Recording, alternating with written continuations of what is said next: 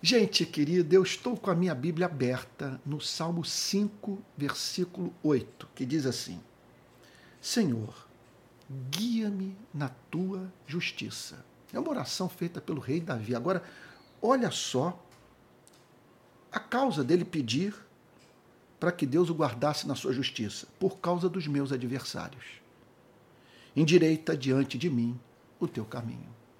Davi se via cercado de adversários pessoas que queriam destruir sua vida.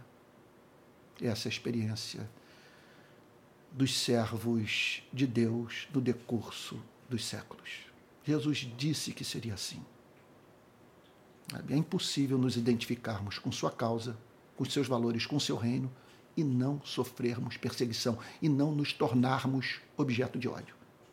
Seja por inveja, ou seja porque a nossa vida é vista como obstáculo para a consecução de planos egoístas, perversos, diabólicos, sabe?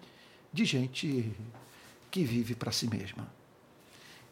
Então, o que me chama a atenção nessa passagem é a espécie de proteção que Davi pede a Deus. Ele identifica os seus adversários e pede como proteção uma vida de santidade.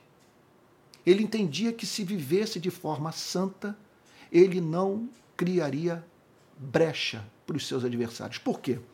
Porque, olha só, porque caso ele tropeçasse, os seus adversários poderiam usar a lei para a sua destruição, usando a sua transgressão como motivo para a destruição da sua utilidade pública. Em segundo lugar, é, os adversários, caso ele tropeçasse, poderiam usar os seus erros para jogarem no lixo a sua reputação. Então, eles teriam um motivo para desqualificar o servo de Deus. E olha, e é impressionante como que nessas horas a hipocrisia se manifesta, porque alguns, aparentemente movidos pelo zelo do Senhor, fazem questão de tornar essas transgressões públicas. Exploram a queda de servos de Deus, a fim de ganharem espaço, hoje em dia, nas redes sociais.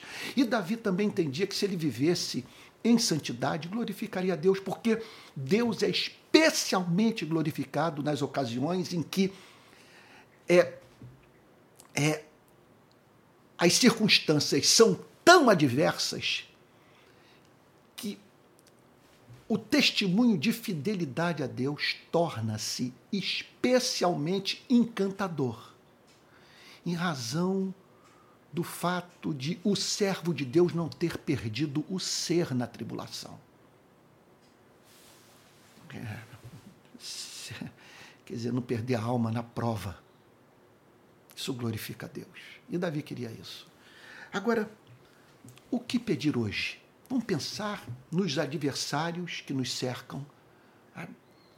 E, e eu gostaria de tratar desse tema de uma forma especial do ponto de vista do que está em curso nas redes sociais. O que eu peço para mim e que sugiro que você peça para a sua vida também, olha só. Peça santidade que o ajude a regular no coração que você vai escrever nas redes sociais. Lembre-se, é muito fácil você digitar uma frase. E, e como também é fácil no minuto seguinte aquilo que você falou que não deveria ter sido dito ser usado para atingir o seu nome. Em segundo lugar, peça santidade que o ajude também a lidar com as críticas, respondê-las com bondade, com doçura, abençoando aqueles que o amaldiçoam e até mesmo se calando, deixando, portanto, Jesus sair em sua defesa. E por fim, peça a Deus santidade que o livre de tropeço moral, que se torne público e dê espaço para os seus adversários destruírem sua vida.